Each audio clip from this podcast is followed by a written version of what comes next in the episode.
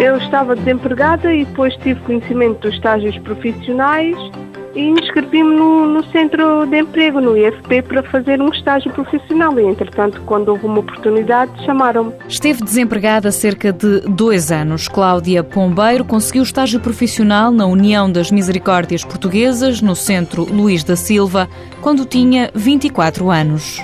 Fiz esse estágio e, entretanto, fiquei a trabalhar na, na, empresa onde fiz o estágio. É auxiliar de serviços gerais. Antes desta empresa, onde trabalha há dois anos, Cláudia tentou tudo. Enviei currículos para tudo e mais alguma coisa.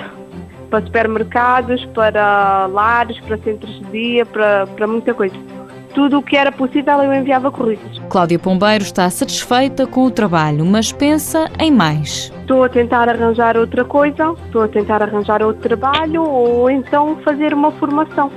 Mas pronto, não, não é fácil, porque para fazer a formação eu também preciso do ordenado ao final do mês, não é?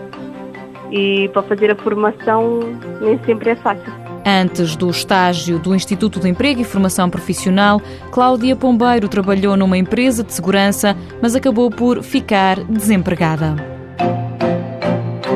Mãos à obra. Com o apoio da União Europeia, Fundo Social Europeu, Programa Operacional Assistência Técnica.